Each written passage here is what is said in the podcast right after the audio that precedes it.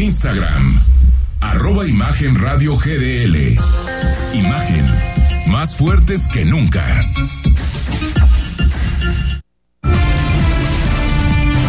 Imagen presenta. Imagen Jalisco con Jorge Kirchner. La noticia desde otra perspectiva. 8 de la noche, ¿cómo está? Muy buenas noches, gracias por acompañarnos. Imagen Jalisco, cerca de ti, cerca de usted. Gracias a todos los que nos escuchan en el 93.9 de FM. Hay que manejar con bastante precaución. Saludo con mucho gusto a mi compañero, amigo, periodista Rodrigo de la Rosa. ¿Cómo estás? Buenas noches. Jorge, muy buenas noches a todos. Con el gusto de saludarles y a darles. A ya, darle, ya mañana es viernes, ¿no? Si, Ya es si no me equivoco, ya mañana es viernes. Ya, seguimos avanzando la es una semana. ha buena noticia, Muy rápido. avanzando. Muy rápido se ha ido. Les recuerdo el WhatsApp, comuníquese con nosotros. Cualquier comentario, sugerencia, bienvenida. Con muchísimo gusto, este es su espacio, su programa también. Y también, si quiere hacerla de reportero ciudadano, ¿por qué no? Comuníquese con nosotros al 33 33 694 522 con muchísimo gusto. Aquí lo pasamos al aire. Facebook, Imagen Radio Guadalajara, Twitter, Instagram, TikTok es arroba Imagen Radio eh, GDL, las tres, Spotify, Imagen Jalisco y YouTube, Imagen Radio Guadalajara. Y ahora sí, nos vamos de lleno a la información. ¿Sabías que? Y nos vamos a platicar de una mujer maravillosa. A mí me encanta y es Frida Kahlo, reconocida mundialmente como una de las artistas más influyentes del siglo XX. Ella nació un 6 de julio de 1907 en Coyoacán, un pequeño pueblo, esto en las afueras de la Ciudad de México. Su vida estuvo marcada por una serie de eventos que la llevaron a convertirse en un símbolo de la fuerza, la pasión, la resiliencia.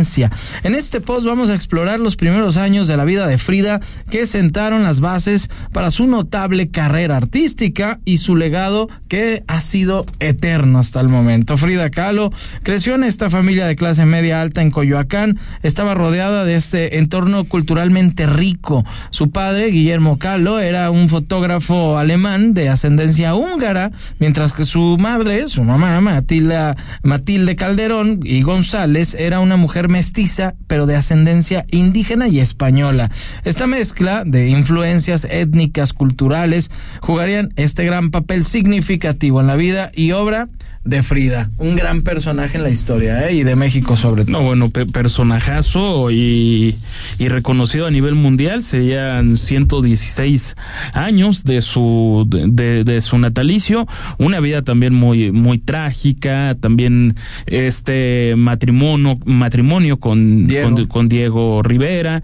Y, y bueno, por supuesto también este, este movimiento tan arraigado en los artistas de esa, de, de esa época que iba más allá del marxismo, era Sí, claro. un marxismo recalcitrante de, de hueso colorado, no ajenos a la, a la polémica, hoy ya en, en, en otras épocas, evidentemente, pero si nos enfocamos nada más en lo que era la, la obra, qué, Sí, par de- no, qué, maravilloso. qué genio. Sí, qué genio. un gran genio, incluso con el problema que tuvo de salud, de esos autorretratos que ella realizaba, hasta llegó a hacerlo nada más con la, con la boca, con los labios, eh, sostenía el pincel y así iba, iba haciendo los trazos maravillosos. Es un gran personaje, eh, sí controversial como tú manejas eh, en su vida personal, ¿no? De, de todo lo que se vivió en torno. Hay, hay varias cintas, hay varias películas que la plasman muy bien, algunas otras sí se vuelan un poquito la raya, ¿no? Son más, más morbosas, para mi ¿Qué gusto, otra cosa? que eh, en, en- saltar el, el personaje tan rico que era que era Frida, ¿no? Pero en fin. Sin duda. Hoy la recordamos con muchísimo cariño. Vámonos a las notas locales. Si es que la diputada federal por Movimiento Ciudadano, Mirza Flores, criticó que voces morenistas dentro del mismo Congreso de la Unión se pronunciaron contra la reforma electoral en paridad de género recientemente aprobada. No vayamos más lejos, del día de ayer. La legisladora cuestionó el actuar morenista a la hora de discutir iniciativas en el Congreso Federal. Exactamente, y esto es una primera parte de lo que nos dijo hoy, esto después de que un representante ante el INE del morenismo y diputado federal, Hamlet Almaguer, hiciera esta serie de declaraciones. Escuchamos a Mirza Flores. Que ellas la consigna que tienen es a todo decir que no, eh, demeritar el trabajo de las otras que no tienen, la verdad, no tendrían ni vergüenza, porque ahorita quieren impugnar un proceso legislativo legal cuando Morena en la Cámara Federal pasan por encima de los procesos legales, no escuchan a nadie, siguen la instrucción del presidente de la República, ellas sí son adorno y florero del presidente en la Cámara, eh, no les importa las mujeres del país, no están preocupadas ni pendientes de cómo se asigna el presupuesto para las mujeres del país que más lo necesitan. Ah, pero no se apruebe que una reforma de gran calado con esfuerzo de mujeres, ah, porque ese sí quieren venir a impugnar.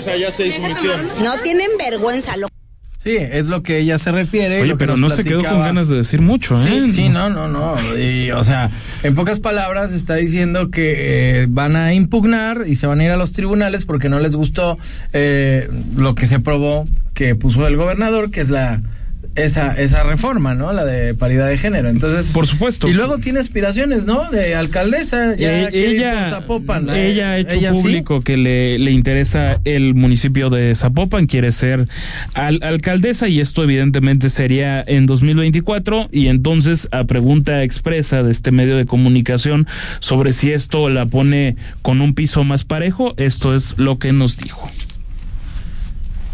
Mujer que he trabajado en, en- en Movimiento Ciudadano, en todos los rincones, y voy a estar en donde más el proyecto político en el que trabajo me necesite, en donde yo más pueda aportar. Pero resulta que siempre he estado considerada y tomada en cuenta por mi trabajo, por eh, mis resultados y por mi productividad. Entonces a mí no me tiene sin con ningún pendiente esta reforma, sino todo lo contrario. Me pone los pisos parejos para seguir trabajando y sobre todo para seguir levantando la mano. Y es, Es- es decir, donde me hablen, ahí voy a estar. Con esta reforma tienes más posibilidades de, de competir parejamente por el municipio de Zapopan. en Tengo, 2024. tengo el piso parejo. Yo siento que tengo el piso parejo para competir. Que sí, de alguna manera, nos lo explicaba aquí la diputada, la diputada Claudia Salas el otro día, Correcto. de, de dos o tres o tres o dos, ¿no? O- hombre, mujer, mujer, hombre, sí habría cierta posibilidad. La cosa es que la elijan, que eso es lo más importante. O cómo se manej- manejaría lo interno dentro del movimiento ciudadano para que dentro de esa paridad de mujeres, independientemente de que impugnen y, y que vayan al tribunal los de los que están de desacuerdo. Sí, la, el no, la- la- la clave es qué pasa internamente Sí, en Movimiento Ciudadano, exacto. donde es casi de, de dominio público. Es sabido que no hay una buena relación entre alguien como Pablo Lemus y la propia Mirza Flores. Entonces, no hab- habrá que ver cómo se ¿Cómo mueven o, e- este tema.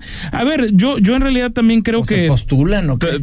Tampoco nos podemos engatusar tanto en cómo se elegirán eh, esos, eh, esos cargos, esas candidaturas, porque yo creo que es el elector, el gran elector, el gobernador Enrique Alfaro, quien define Sí, claro. las candidaturas prioritarias en ¿Y Movimiento quiénes Ciudadano. estarán en los municipios importantes que son los del área Por, por supuesto, metropolitana? o la sea, verdad. lo- lo- los grandes cargos. Pero hay un diputado federal también, Hamlet, que, que dice que él eh, va a echar para atrás o va a hacer Eh, todo lo posible de lo de esta reforma, ¿no? Eh, eh, es, exactamente, es lo que dijo en una entrevista a- al periódico Mural. Hamlet Almaguer no es precisamente un tipo que se caracterice por su ecuanimidad, por su tranquilidad a la hora de declarar, es más bien uno de esas alas radicales del, del morenismo, Ya. un, un, un talibán, para decirlo con todas sus letras, un, personaje Morena, dañino ¿no? de, de ese de ese lado sí de esa ala ultra radical de, de Morena que ciertamente y en eso sí creo que tiene razón la, la diputada federal Mirza Flores del Movimiento Ciudadano pues que hablen de legalidad y reformas personajes que hicieron tal nivel de violaciones a temas como el plan A la hora de los procesos legislativos caray Aparte caray. es federal, ¿no? O sea, que, que, que, que se tiene que meter con lo estatal. No, lo, lo que O- o quieren es impugnar. No, por su. A sí, ver, claro, pero- Jalisco tuvo la libertad de. De, de aprobarla así tal cual, como también Morena está en la libertad de llevar el tema a tribunales. Que lo van O a hacer. Lo van a hacer, Sí, por lo van a hacer. Ya, ya tendremos aquí eh, alguna diputada de El, la el lunes, oposición el lunes. el, el lunes habrá, estamos invitando, habrá ¿no? mesa de oposición aquí. Bueno, un- una diputada de, de oposición, Mara Robles, de, va a venir y de, de que, Hagamos, que es de las que dijo, ¿no? que, que es de la, no, no es del morenismo, pero en este momento parece estar. Pero está como aliada. Parece estar un poquito cercana para hablarnos precisamente de por qué está en contra de este tema de la paridad de género. ¿Y por qué impugnarían? Bueno, el alcalde de Guadalajara, Pablo Lemus, prefirió no opinar sobre la reforma en paridad de género y argumentó que le parece irrespetuoso que un hombre opine de algo que debería ser una discusión exclusiva de las mujeres. Y esto fue lo que dijo. ¿Qué opina usted? Lo que opino es que las mujeres son quienes deben de dar su punto de vista. Me parecería irrespetuoso e inadecuado que un hombre calificara como positiva o negativa esta reforma. Por ello yo he dicho que son las mujeres quienes tienen que manifestarse a favor o en contra de esta reforma. Son ellas las que mejor pueden decir si esta reforma ha sido positiva o no. Mi muy particular punto de vista, hoy son las mujeres quienes deben de opinar y no los hombres. Se han adelantado los tiempos. En el Congreso de Jalisco, hay que decirlo, hay 24 diputadas y 17 de ellas votaron a favor de esta reforma de paridad de género. Pero, ¿tú qué opinas de lo que dice Pablo Lemus? Yo creo que ahí fue inteligente, de alguna manera se lavó las manos, dijo, ¿para qué me meto en broncas? Si hubo ya por ahí Ya hubo caricaturas eh, de diferentes expositores en diferentes eh, medios de comunicación, poniendo ahí al gobernador y al lado de todas las mujeres, unas hasta, fíjate- unas hasta agachadas así de lado diciendo, híjole, o sea, Fíjate- y- y un patriarcado aquí o a, qué a mí no ocurre? A, a mí personalmente no me no, no me gustó ese ese cartón de, de Cucho que, que tiene cosas maravillosas tiene grandes cartones a mí este personalmente no me gustó pero también creo que forma parte de la libertad de expresión Sí. Eh, o sea yo también eso de querérselo censurar o cómo se desgarraron las vestiduras desde la coordinación de Movimiento Ciudadano que sí es violencia política yo no creo que sea violencia política en, en razón de género me parece que es parte de la de la libertad de, de expresión más allá de que a mí personalmente el cartón no me A mí tampoco no- me no gustó. que tampoco creo que les tenga con mucho Digo, pendiente pero digo, pues es una opinión claro, nada más Tiene, tiene su, su fondo, ¿no? Su, su fondo eh, que lo utiliza de alguna manera, pero digo, tampoco hubo otros que tuvieron un poquito más de creatividad que sí me dieron más, más, más risa y, y dije, este está mejor, este está mejor hecho hacia la situación, pero no deja de, obviamente, pues de, de molestar a algunos, ¿no? Y la ex jefa de gobierno de la Ciudad de México, Claudia Sheinbaum, favorita, bueno, favorita, aquí dicen algunos que sí, otros que no, del presidente López Obrador para sucederlo en el 2024, va a estar en Jalisco, hay que preparar los lunches, como dicen por ahí, a recibirla, ¿no? Tiri, tiri, y el refresquito tiri, y el operativo acarreo ya está todo lo que da no, ¿eh? no, no, no, ahí vamos a estar, dice, ¿no? Va, va a encabezar esta asamblea informativa en la Plaza Juárez y fuentes consultadas para- por este medio de comunicación de Rodrigo de la Rosa también, que ahí estuvo oreja, dijeron que el evento será a las 10.30 de la mañana y también que es eh, diferente a esta corcholata porque no va a visitar la Universidad de Guadalajara, ya no va a ir, donde ha estado pues en un par de ocasiones ya y recientemente Adán Augusto López, Ricardo Monreal y hasta Manuel Velasco, al que confrontaste ahí muy, muy sabroso y muy bien el día de ayer. Ayer. Ahí van a estar. Pero, ¿cómo ves que viene la Claudia Sheinbaum? Bueno, lle- llega la que yo creo que es la amplia favorita de- del presidente ¿Sí crees López? Obrador. Sí, yo creo que el de ¿Más está, está. Sí, sí, por supuesto. No, no, ahora sí ¿Sí? que tengo muy pocas dudas al, ella al- es- al respecto. Sí, yo, yo ¿Ella va a creo que ella, eh, ella va a ganar la, la, la interna o eso que quieren simular que, que, que es interna. Lo de la Universidad de Guadalajara está, digamos, parcialmente confirmado. Lo que pude preguntar, averiguar, me dicen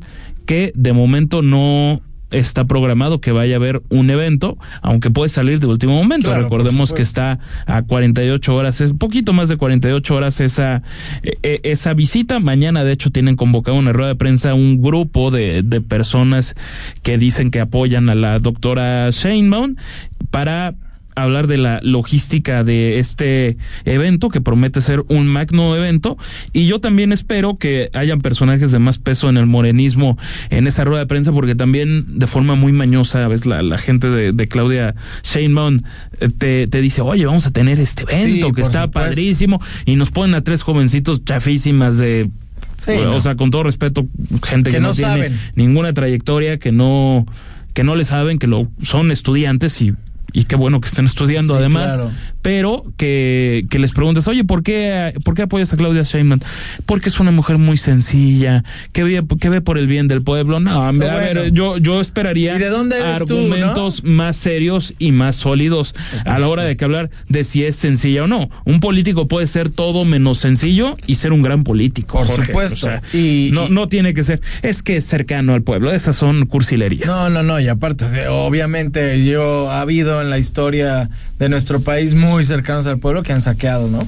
Y que han hecho lo que han querido. Entonces, obviamente, como tú dices, eh, ya hay ciertas personalidades, pero puede ser un gran político y va en, pro y en beneficio y lo que siempre he dicho y recalcado, eh, de la gente, realmente ayudar y que se vea con, con o- obras congruentes, no de que prometo y luego no lo cumplo, no, no, hacerlo o tratar de hacerlo o ver cómo sí se puede hacer.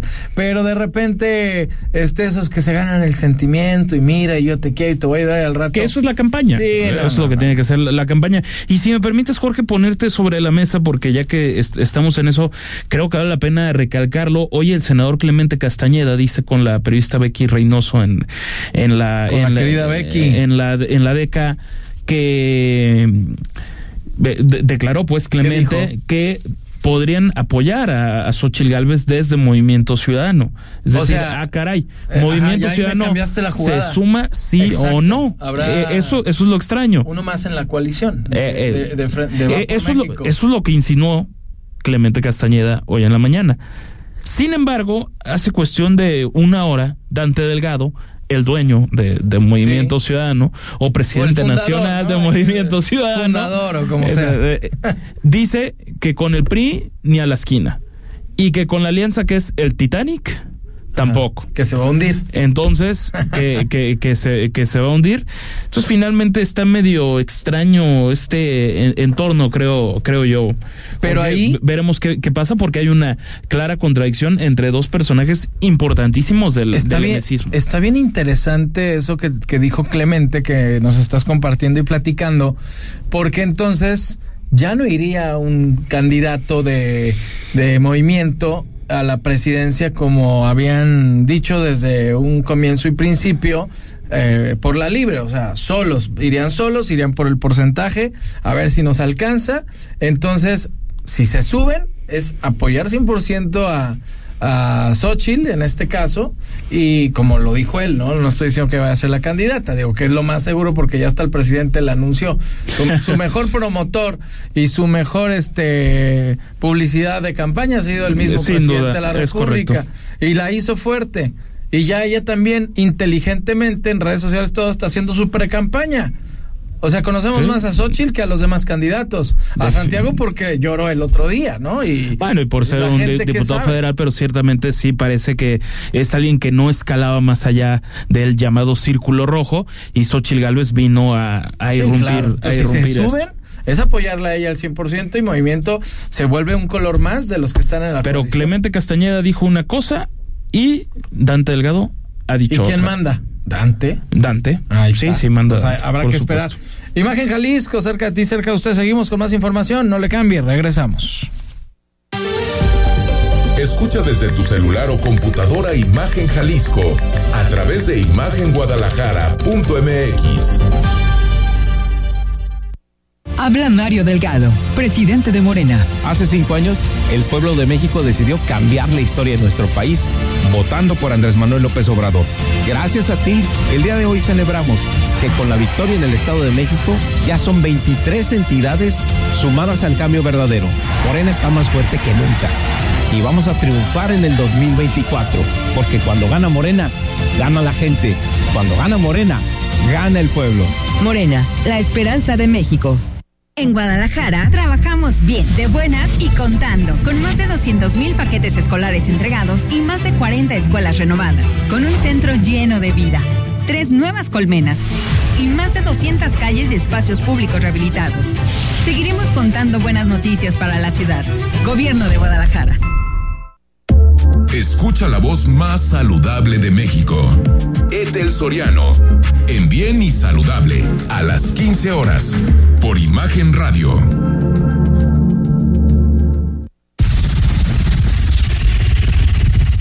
Es domingo. por la noche y no supiste nada del mundo del deporte? No te preocupes. Sintoniza de 8 a 10 de la noche. Imagen Deportiva. Por Imagen Radio. Poniendo a México en la misma sintonía.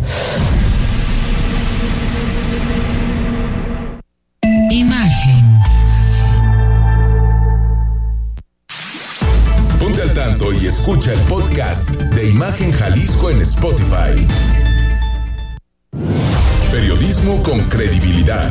Estás escuchando Imagen Jalisco con Jorge Kirchner.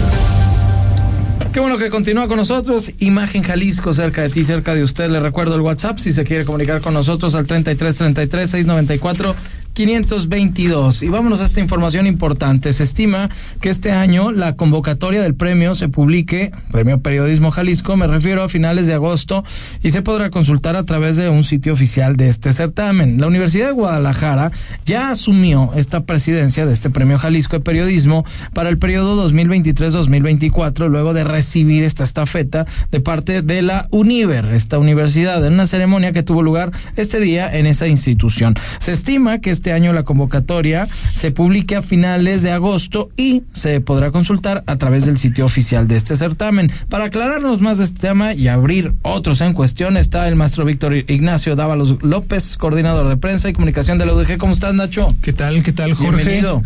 Rodrigo, un gusto estar con ustedes gusto, y Nacho, con el auditorio de, de imagen. Siempre un placer. Ahora platícanos, se cambia, ahora sí, vuelve la UDG con la estafeta. Regresa la Universidad de Guadalajara a tener la presidencia durante este periodo 2023-2024 del Premio Jalisco Periodismo. De este certamen que ustedes ya conocen, eh, estamos llegando a la eh, 28 edición del mismo, eh, para invitar a todos las y los periodistas de Jalisco para que participen en esta ocasión. Seguramente será en el próximo mes de agosto cuando se dé a conocer la convocatoria, que hoy se tuvo a bien dar el cambio de estafeta por parte del rector de la Univer, el doctor Iván Miranda Sánchez, quien le entregó simbólicamente la estafeta al vicerrector de la Universidad de Guadalajara, el doctor Héctor Raúl Solís Gadea. Y bueno, ya saben ustedes para que vayan preparando sus trabajos en las categorías de noticia, reportaje, crónica, entrevista, fotoperiodismo y también, y esto es bien importante, Rodrigo Jorge, para reconocer a aquellos periodistas ya de eh, alta trayectoria que llevan décadas haciendo eh, de este oficio su profesión y para que en este caso, no tanto enviar los trabajos, sino más bien a organizaciones de la sociedad civil, a las universidades que eh, consideren que hay alguna o algún periodista al que haya que reconocer, pues bueno, que los postulen para reconocer su trayectoria periodística y también abierta esta convocatoria a partir de agosto para los estudiantes. ¿Dónde podrán consultarla? En el sitio web premiojaliscoperiodismo.org. ¿A partir de cuándo y cuándo son las fechas para que preparen los compañeros también sus trabajos periodísticos? ¿no? A partir de agosto es cuando se va a abrir esta convocatoria, pero es importante que vayan ya eh, preparando todos los trabajos porque son los que se publican a partir de todo el año de 2023. Entonces, para que ya simplemente tengan en cuenta las categorías, repito, noticia, reportaje, crónica, entrevista, fotoperiodismo, también una categoría especial para estudiantes y la, la de trayectoria periodística. Será a partir de agosto, seguramente eh, estaremos tocando la puerta de nueva cuenta cuando se emita la misma para que nos den la oportunidad de difundirla, pero por lo pronto ya hay que ir preparando los trabajos para participar de, del premio. Aprovecho también para platicarles, porque desde hace un par de años el premio Jalisco no solamente se dedica a reconocer el periodismo de excelencia que se hace en Jalisco, sino también de alguna manera busca estar presente en la vida cotidiana de las y los periodistas, como pues impartiendo algunos cursos de capacitación Sí, y demás. Ya está en curso un eh, taller que está impartiendo la CONAPRED que se llama Las palabras sí importan. Venía escuchando ahora eh, los temas de los que platicaban eh, de camino para acá cabina y este curso que nos emite la CONAPRED es para cómo comunicar sin discriminar Está Una- bueno, ¿eh? Una Sí, cuestión que, tiene que- que ver que es con muy interesante porque muchas veces puede ser involuntario, pero siempre, Totalmente. siempre el, el lenguaje es importante manejarlo bien, además de, de, de talleres de, de, de- de periodismo que, que imparten diferentes periodistas, pues muy avesados aquí en, en, en Jalisco, Nacho, y, y, en, y en general, pues yo, yo- me, me da la impresión de que con el, con el tiempo, después de momentos quizá complicados, el premio ha, ha generado más credibilidad, that hay un jurado, se junta un jurado importante de periodistas para a la hora de evaluar entrevistas, la noticia e inclusive algunas algunas veces llega a quedar desierta, ¿no? Alguna de las Sí. convocatorias, como me parece la este la, la de La crónica, crónica. sobre todo, esta ha estado como en un bache. Así es. Ojalá pronto pronto una crónica que estoy seguro se hacen maravillosas aquí Es que en Jalisco pueden ser dignas de de, de, de un de, de un premio, ¿no? Y, y ahora que hablas de eso, Rodrigo, el otro taller que se está impartiendo justamente este año lo, lo impartirá Sergio René de Dios y justamente tiene que ver con un taller de crónica. Un ¿no? maestrazo, Eh, maestrazo. eh, evidentemente, eh, se, viendo estas necesidades que hay de, de, de parte de las y los compañeros, cómo poder hacer esta conexión para que los grandes maestros transmitan sus conocimientos a, a- a A las los periodistas, a las nuevas generaciones, generaciones. Y sobre esto que mencionas de cómo se ha ido mejorando eh, algunos de los puntos críticos que se han dado a lo largo de la historia, uno de ellos tiene que ver con el premio del despertador americano, que antes era elegido a votación por parte de los miembros de la Asamblea, que está integrada por universidades, las universidades más importantes de Jalisco y medios de comunicación.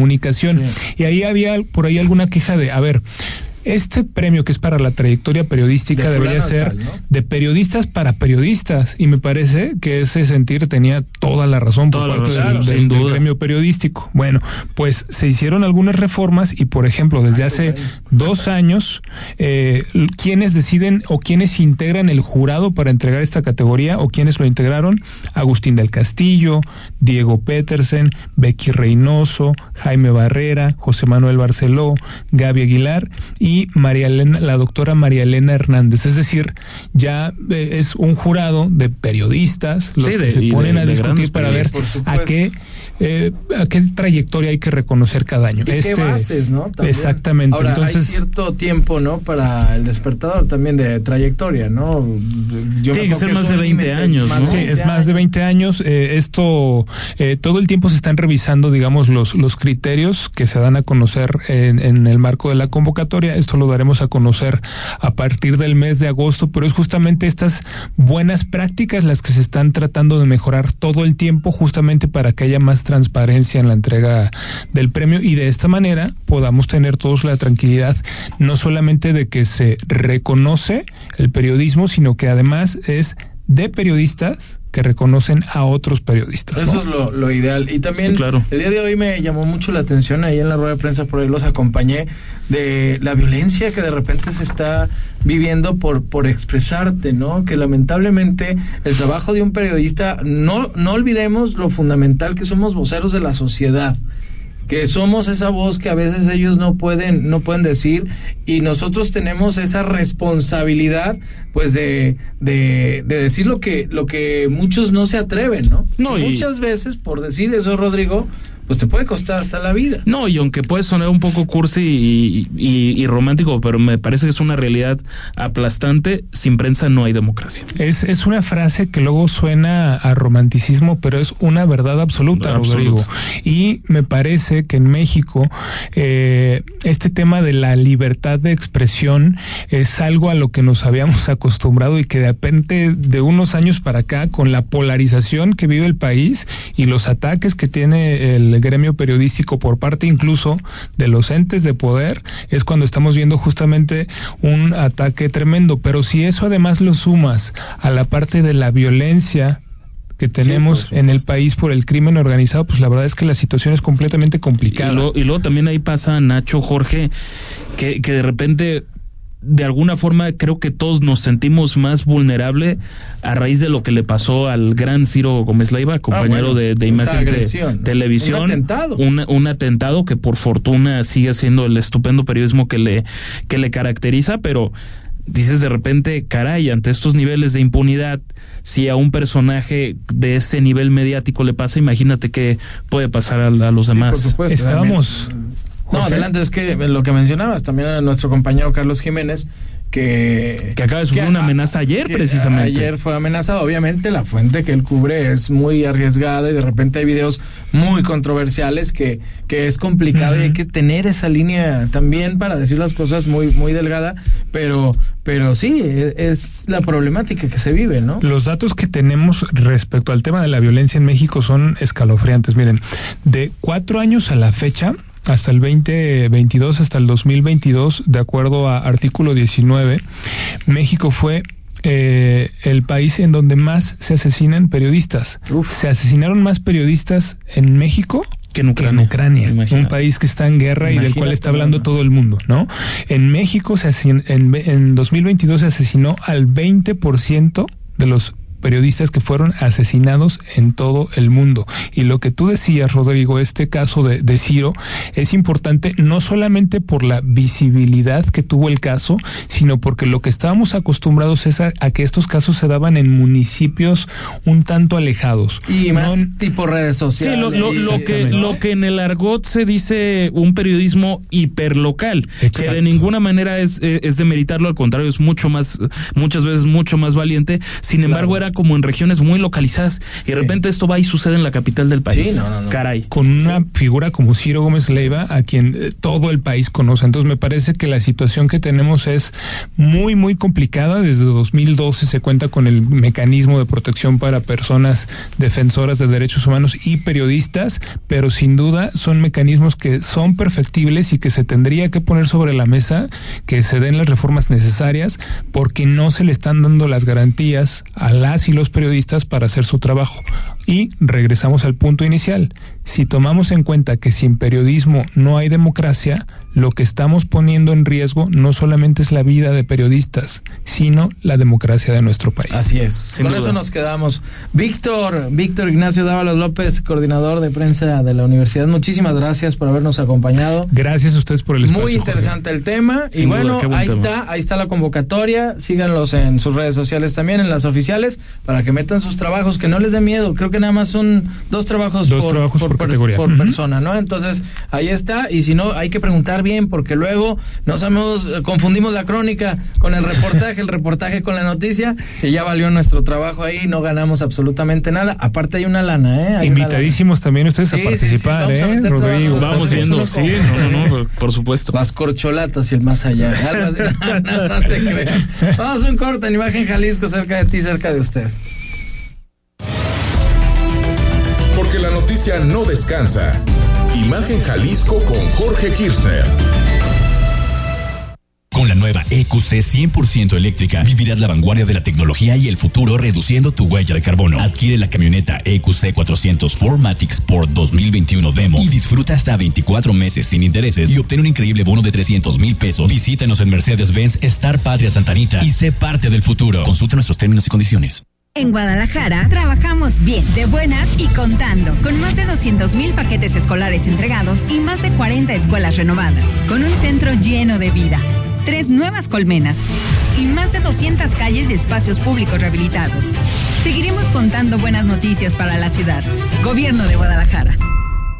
Ahora Jalisco tiene voz propia en imagen. Te presentamos un noticiero local sobre lo más relevante de tu ciudad. Podrás encontrar noticias que te conciernen y te dan un panorama del acontecer actual. Imagen Noticias, segunda emisión con Fabiola Naya. Lunes a viernes, 2.30 pm. Imagen Televisión Guadalajara 3.1. Te invitamos a que nos acompañes de lunes a viernes, de 3.30 a 4.30 de la tarde, en un programa donde los temas deportivos y el debate son parte del juego. El primer protagonista eres tú. La alineación está compuesta por Pablo Carrillo, Juan Carlos Veraza y Christopher Rivera. El mundo de los deportes resumido en una frase. Palabra del deporte. Por Imagen Radio.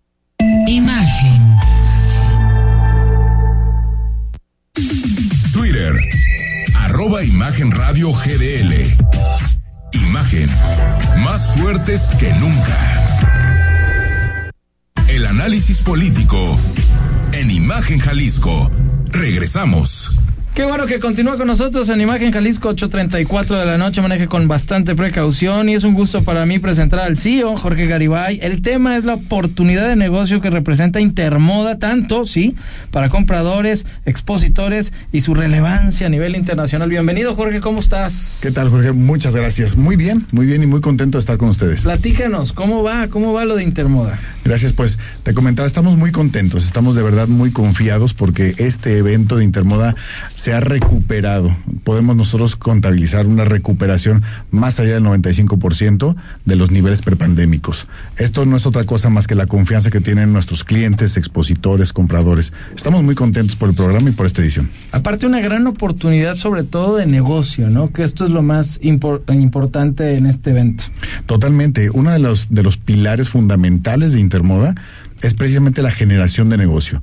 Comentaba con algunos compañeros que el evento como tal genera una cifra de negocio dentro del evento más allá de los 9 millones de pesos por hora. Entonces es una generación constante y dinámica. Y aparte todo lo que se mueve dentro, ¿no? Sobre todo la moda tan, tan importante y tantos años que ya se ha manejado eh, eh, este evento. Sí, por supuesto, estamos nosotros coqueteando ya los 40 años, ¿no? es la edición 79, se hace cada seis meses, entonces estamos hablando de 39 años ya, este, corriendo el, ya casi el aniversario, ¿no? Para el 40. Y sí, estamos muy conscientes de todo el impacto que genera, tanto en generación de negocios interno como externo. Derrama económica para la ciudad, derrama económica hotelera, todos los empleos directos, indirectos.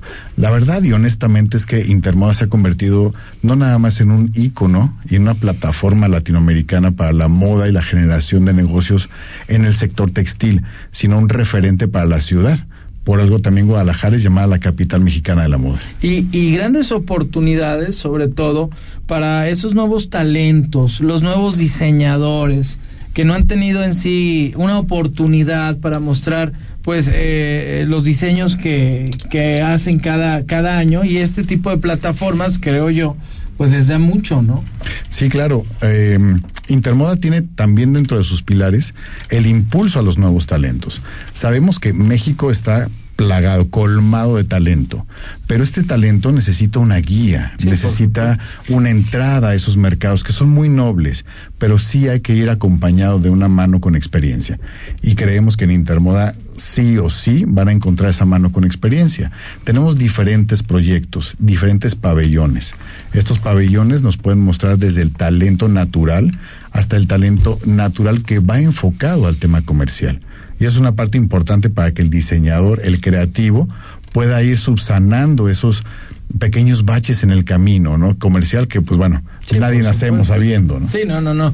Eh, los expositores igual nos están escuchando, Rodrigo de la Rosa, algún expositor, ¿qué es lo que tienen que hacer para incluirse en Intermoda? ¿Qué, ¿Cuáles son las bases? Eh, si hay algún costo, no sé.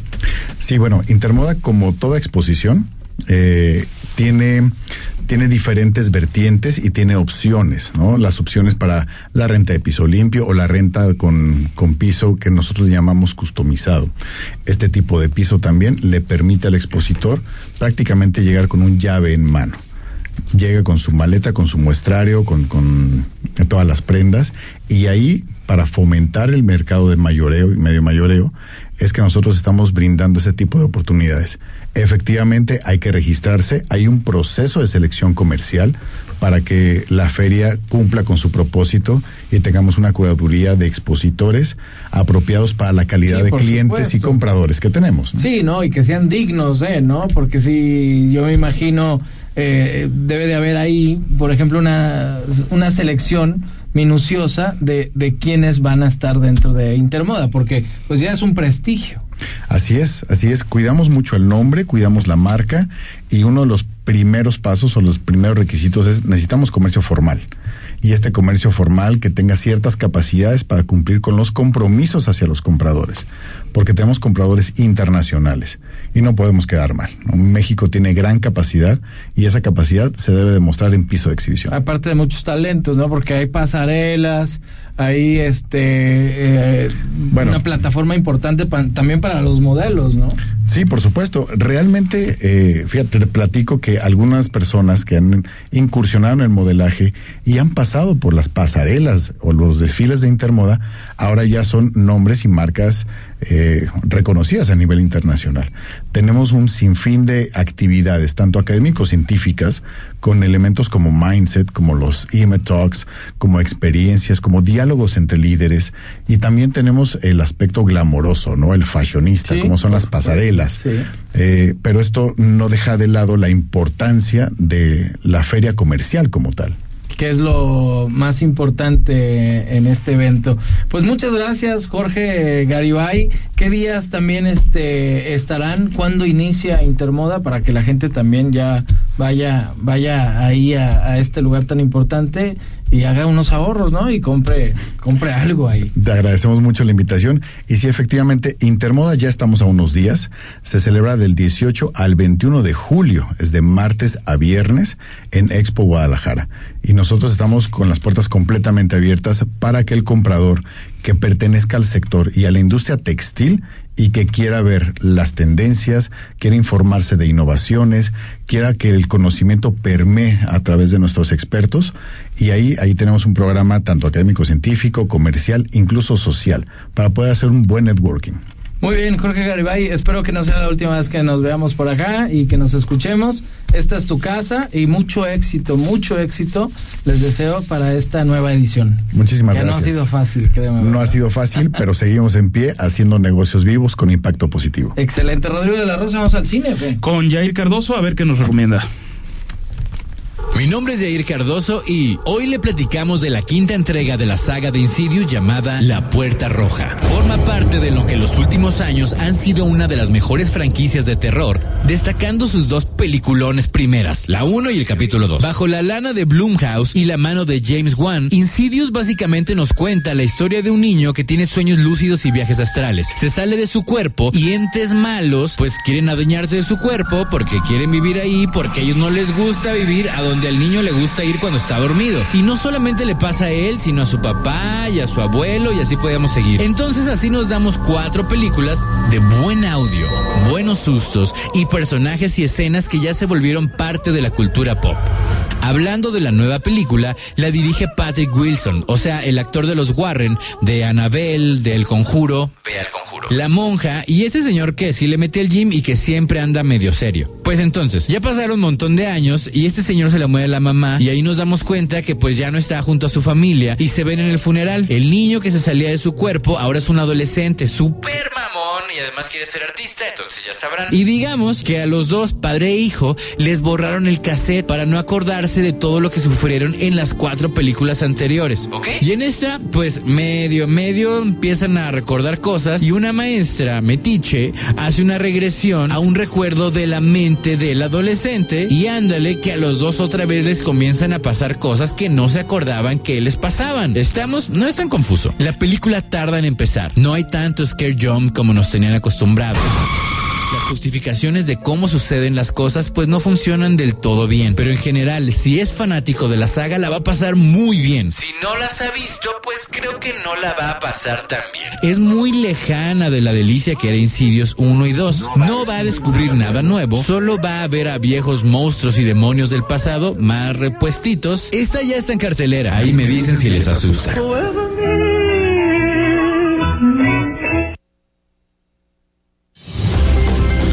Desde una perspectiva diferente. Imagen Jalisco con Jorge Kirchner.